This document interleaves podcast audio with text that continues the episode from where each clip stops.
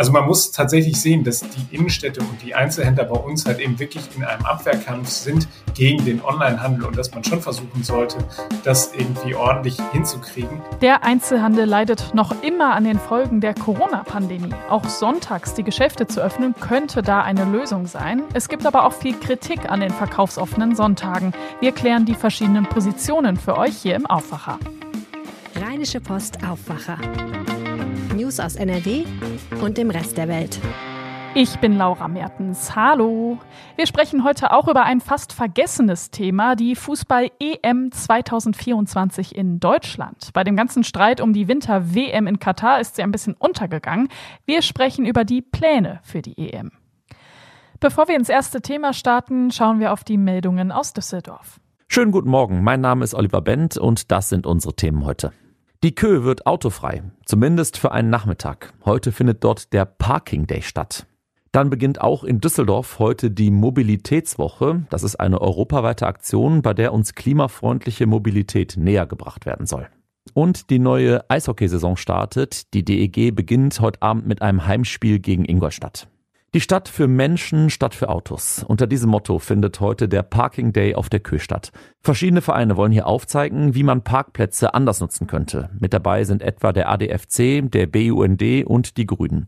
Besonders auf der Kö gäbe es oft Probleme mit dem Autoverkehr, so Detlef Wüske vom Bündnis Mobilitätswende Düsseldorf. Deshalb wollen wir auf der Kö zeigen, wie es auch anders geht, nämlich mit kulturellen Veranstaltungen, mit ähm, Ruheoasen, mit mehr Begrünung und vor allem mit einem großen Fahrradweg beidseits der Kö. Das bedeutet, dass dort die Parkplätze wegfallen müssen und im Idealfall diese Kö autofrei wird. Die Aktion findet heute zwischen 14 und 18 Uhr statt. Auch auf anderen Straßen in Düsseldorf gibt es verschiedene Aktionen, zum Beispiel auf der Paulusstraße in Düsseltal. Auch in Düsseldorf beginnt heute die Mobilitätswoche. Das ist eine europaweite Aktion, bei der uns klimafreundliche Mobilität näher gebracht werden soll. In unserer Stadt gibt es dabei unter anderem einen E-Scooter-Aktionstag und verschiedene Sharing-Angebote.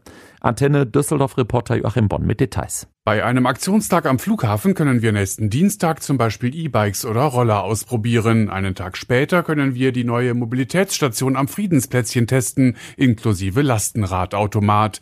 20 Menschen aus Bilk, Unterbilk oder Friedrichstadt können außerdem einen Alltagstest mit alternativen Verkehrsmitteln machen. Sie bekommen Geld, wenn sie einen Monat lang ihr Auto stehen lassen. Interessierte können sich aber nur noch heute dafür bewerben. Den E-Scooter-Aktionstag mit Infos und Selbsttests gibt es nächste Woche Mittwoch am Rheinufer. Heute Abend beginnt die neue Eishockeysaison. Die DEG startet mit einem Heimspiel gegen Ingolstadt. Die Ingolstädter haben als Ziel einen Platz unter den ersten sechs ausgegeben und auch die DEG will an den Erfolg der letzten Spielzeit anknüpfen und wieder den Einzug in die Playoffs schaffen. DEG-Manager Niki Mont. Ja, unser Ziel ist es natürlich, in die Playoffs zu kommen, aber wir wissen auch, dass wir vom Budget her so aufgestellt sind, dass es harte Arbeit wird und ein langer Weg ist. Und deswegen sage ich, dass die Erwartungshaltung nicht zu hoch sein darf. Wir selber wollen in die Playoffs kommen, aber es ist jetzt nicht so, als wenn das eine Selbstverständlichkeit wäre. Spielbeginn im Dom ist heute Abend um 19.30 Uhr. Wir von Antenne Düsseldorf übertragen jedes Heimspiel in dieser Saison live. Das waren die Nachrichten von Antenne Düsseldorf. Mehr gibt's immer um halb bei uns in den Lokalnachrichten oder natürlich auf unserer Seite antennedüsseldorf.de. Danke an die Kolleginnen und Kollegen im Antenne Düsseldorf Studio. Der Sonntag ist für viele der schönste Tag in der Woche. Ne? Wir können ausschlafen, vielleicht gemeinsam groß frühstücken, generell mal so ein bisschen zur Ruhe kommen, vielleicht auch einen Ausflug machen. Eigentlich ist das ja der perfekte Zeitpunkt auch für einen entspannten Stadtbummel, oder? An manchen Tagen geht das am verkaufsoffenen Sonntag. Der Sonntag gilt aber auch als Ruhetag. Es gibt deshalb viel Kritik an den verkaufsoffenen Sonntagen. Mein Kollege Max Plück ist zu dem Thema jetzt hier im Aufwacher zu Gast. Hallo Max. Hallo, grüß dich. Max, wieso gibt es denn gerade so eine riesige Diskussion um die verkaufsoffenen Sonntage? Es gibt zwei Quellen dafür. Das eine ist, äh, dass es gerade vor allem in Berlin dort eine wahnsinnig heftige Diskussion darüber gibt, weil dort die FDP unter anderem beantragt hat, dass es die ganzjährig geben soll. Und solche Diskussionen, die schwappen dann natürlich gerne auch mal zu uns nach NRW rüber. Und das Zweite ist einfach, dass Verdi es in der Vergangenheit geschafft hat, äh, recht erfolgreich hier äh, verkaufsoffene Sonntage wegzuklagen. Und das hat dazu geführt, dass sich auch die neue schwarz-grüne Koalition mit dem Thema beschäftigt hat bei den Koalitionsverhandlungen und dort Verbesserungen angekündigt hat. Jetzt heißt es ja immer wieder, gerade hier in NRW bei der Diskussion, wir wollen jetzt nicht jeden äh, Sonntag verkaufsoffen machen, sondern wir wollen eine Rechtssicherheit und dass es überhaupt leichter wird. Jetzt habe ich mich erstmal gefragt, wie läuft das denn überhaupt ab im Normalfall? Ne? Also wenn jetzt eine Kommune dahergeht und sagt, so, wir möchten verkaufsoffenen Sonntag, was ist denn das Prozedere? Also normalerweise läuft das so ab. Du musst einen, Anlass haben. Das heißt also, es muss irgendwie ein, ein, ein besonderes Event geben und dann kannst du eben losgehen und kannst dort äh, begleitend diesen verkaufsoffenen Sonntag schaffen. Das ist sozusagen die Krücke, die man sich da gebaut hat. Äh, und Sonntagsöffnungen sind dann an bis zu acht äh, nicht aufeinanderfolgenden Sonnen- und Feiertagen erlaubt, äh, wenn sie denn das ganze Stadtgebiet betreffen. Wenn sie äh, in einzelnen Stadtteilen stattfinden, dann sind sogar 16 pro Jahr erlaubt. Und das läuft dann so ab, dass die ähm, im Zweifelsfall dann die Händler äh, auf die Stadt zugehen und sagen, hier, wir hätten das gerne. Dann gibt, wird im Rat dann ein entsprechender Beschluss herbeigeführt und dann muss die Stadt dann eine Last dann äh, auf den Weg bringen und darin dann eben regeln, dass an diesem bestimmten Tag dann auch nur zu einer bestimmten Uhrzeit, ich glaube, das ist zwischen 13 und 18 Uhr, dann die Geschäfte eben an dem Sonntag öffnen dürfen und damit dann eigentlich in dem vom Grundgesetz garantierten Recht äh, auf Sonntagsruhe dann halt eben abweichen dürfen. Das klingt jetzt nach ganz schön viel Papierkram und Bürokratie. Versuchen wir mal so ein bisschen die Diskussion selbst aufzudröseln. Was sagt denn eigentlich der Handel zu dem Thema? Weil der ist ja der Hauptbetroffene. Genau, die sind da auf jeden Fall ähm, sauer. Die sprechen davon, dass es ihnen die Zornesröte ins Gesicht treibt, äh, wenn sie dann wieder erleben, dass es äh, neue Klagen von Verdi gibt. Da ist es so, ich habe äh, gesprochen mit Peter Achten, das ist der Hauptgeschäftsführer beim Handelsverband NRW, und der macht jetzt halt eben Druck auf das Land und sagt, wir brauchen hier ganz schnell Klarheit, dass es dort eben eine, eine Lösung gibt, dass es äh, ein Verfahren gibt, bei dem man dann eben rechtssicher das beantragen kann, ohne dass es halt eben dann zu diesen Klagen von Seiten der Gewerkschaft kommt. Also wir halten fest, der Handel will das. Wahrscheinlich natürlich auch, weil wegen Corona die Umsätze immer eingebrochen sind und die sich jetzt mehr Umsätze erhoffen. Ganz genau. Und äh, ein weiteres Argument in diesem Zusammenhang ist natürlich immer, man möchte eben dem 24-7 erreichbaren Onlinehandel was entgegensetzen und dort dann eben äh, noch weitere Möglichkeiten schaffen dafür, dass wir dann alle in die Stadt gehen und shoppen können. Ich finde, das klingt ja per se erstmal plausibel. Die Gewerkschaft Verdi, hast du ganz am Anfang schon angesprochen, ist aber dagegen und klagt auch dagegen, teilweise erfolgreich. Warum? Was haben die denn für ein Problem damit? Also die sind nicht per se dagegen, dass es Sonntagsöffnungen gibt. Das muss man schon mal vorab sagen. Aber sie gucken ganz genau hin und sagen, die Sonntagsöffnung darf kein Selbstzweck sein. Das heißt also, man braucht einen Anlass, jetzt beispielsweise ein Stadtfest wäre sowas, äh, und dann könne man dann halt eben darüber nachdenken, dass man das begleitend ähm, stattfinden lässt. Die äh, Gewerkschaft Verdi hat natürlich in erster Linie das Wohl der Mitglieder im Blick, also der Beschäftigten, und sagt, die müssen auch eben zur Ruhe kommen können, die haben auch ein Recht auf Freizeit und der Sonntag ist sozusagen der einzige garantierte freie Tag, den sie haben. Und deswegen sind sie da auf jeden Fall auf der Zinne. Und ich habe gesprochen dort mit der zuständigen Gewerkschaftssekretärin Astrid Rogge-Musal und die hat mir gesagt, dass sie den Eindruck haben, dass äh, die Politik dazu übergeht, eben so wischiwaschi, jetzt mit meinen Worten gesprochen, äh, da bei diesen Anlässen vorzugehen. Also das würde nicht ausreichend geprüft, dass es halt eben diese ordentlichen Anlässe gäbe. Und wenn dann Verdi zu dem Schluss kommt, das ist halt eben nicht rechtssicher, dann ziehen sie vor Gericht. Und man muss sagen, in der Vergangenheit haben sie auch häufig Recht bekommen. Hm, also schon ein bisschen schwierige Situation. Jetzt kommt in diese ganze Diskussion auch noch die Energiekrise mit rein. Die spielt auch eine Rolle. Wieso? Das ist äh, ein Argument, was ähm, auch die Verdi-Gewerkschaftssekretärin angeführt hat. Sie hat gesagt, äh, wenn wir jetzt sonntags öffnen, dann ähm, muss natürlich die Ladenlokalität auch beheizt werden, dann ähm, müssen dort eben auch die Lampen an sein. Also das frisst alles Energie und möglicherweise halt eben auch Gas. Und deswegen äh, müsste man sich das auch sehr genau überlegen. Das ist tatsächlich so, dass in der Landespolitik dieses Argument auch durchaus Gehör äh, gefunden hat. Ich habe dort gesprochen mit dem Sprecher für Arbeit und Religionspolitik der Grünen Landtagsfraktion, mit Benjamin Rauer, und der hat gesagt, bei diesen Gesprächen, die jetzt von Seiten der Landesregierung mit eben den verschiedenen Interessensgruppen dort stattfinden, also mit Handel, mit den Kommunen, mit den Gewerkschaften und auch eben mit den Religionsgemeinschaften, da müsste man eben dieses, diese aktuelle Energiekrise eben auch mit äh, reinnehmen und müsste das halt eben berücksichtigen. Sprich, also das wird dort auch nochmal thematisiert werden, wenn dann halt eben sich alle Gruppen an einen Tisch setzen. Das heißt, da müssen wir jetzt noch so ein bisschen abwarten. Und Schwung in die ganze Sache ist ja jetzt durch den Berliner Vorstoß gekommen. Wie würdest du denn überhaupt diese verschiedenen Ideen bewerten? Also wir haben ja hier in NRW, kennt man das ja auch eigentlich so aus dem Advent, ne? dass da mal ein verkaufsoffener Sonntag ist und Berlin sagt jetzt eben, nö, lass mal das ganze Jahr über machen. Wie sinnvoll ist denn das eine und das andere? Was würdest du denn sagen, was macht auch für NRW Sinn?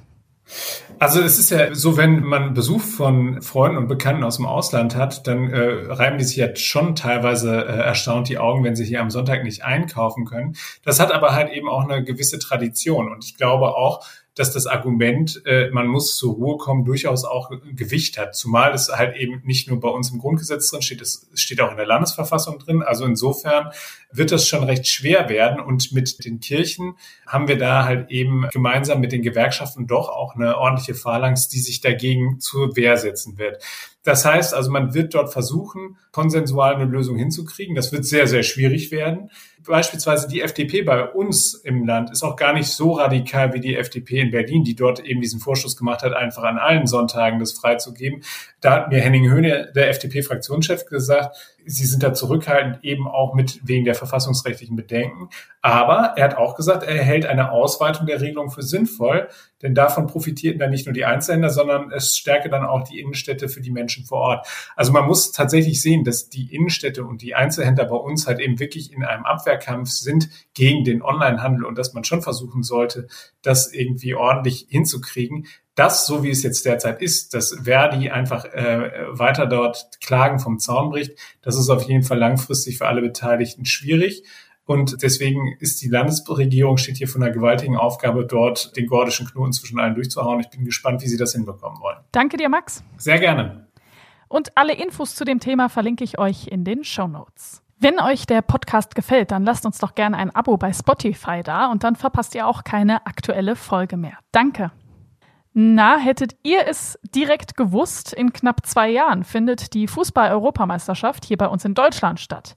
Boah, haben viele gar nicht mehr auf dem Schirm. Darüber sprechen wir jetzt hier im Aufwacher, denn in Berlin im Bundestag ist der Fußball tatsächlich gerade total ein Thema.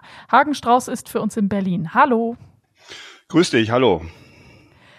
Also ich muss ja zugeben, die EM 2024 in Deutschland, die habe ich jetzt gar nicht auf dem Schirm gehabt. Die Linken im Bundestag, die wollten jetzt schon mal einiges von der Bundesregierung dazu wissen.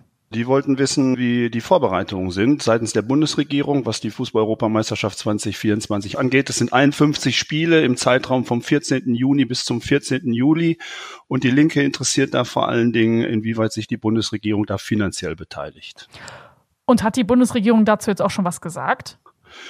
Ja, die Bundesregierung hat äh, klargemacht, dass sie äh, dieses Turnier unterstützt. Sie hat den Verbänden, den Zuständigen der UEFA und dem DFB Garantien und äh, Unterstützungsleistungen äh, garantiert. Insgesamt, so geht aus der Anfrage hervor, sind es 18 Garantien und Unterstützungsleistungen, die man da vornimmt. Da geht es um den Bereich Geist, Schutz von geistigem Eigentum.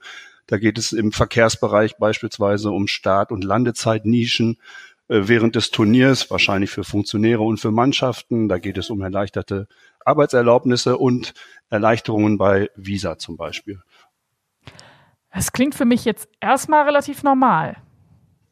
Klingt normal, ist auch so, ist eigentlich auch normal, wenn du so ein großes Turnier veranstalten willst, dann äh, haben die Verbände die Macht in der Hand und die haben natürlich Forderungen. Und wenn du das Turnier haben möchtest, äh, dann musst du diese Forderungen eigentlich auch weitgehend erfüllen. Was der Linke halt aufstößt, ist der steuerliche Aspekt. Denn äh, die Verbände sind von der Einkommenssteuer und von der Körperschaftssteuer beispielsweise befreit worden.